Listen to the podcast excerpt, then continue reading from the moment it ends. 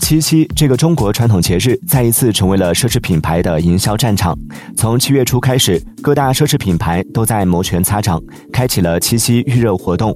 据了解，今年奢侈品牌们在天猫奢品首发了八百多款七夕限定新品，包括全球限量首发款、中国市场定制款等。不过，也有品牌发布的七夕限定款商品引发热议。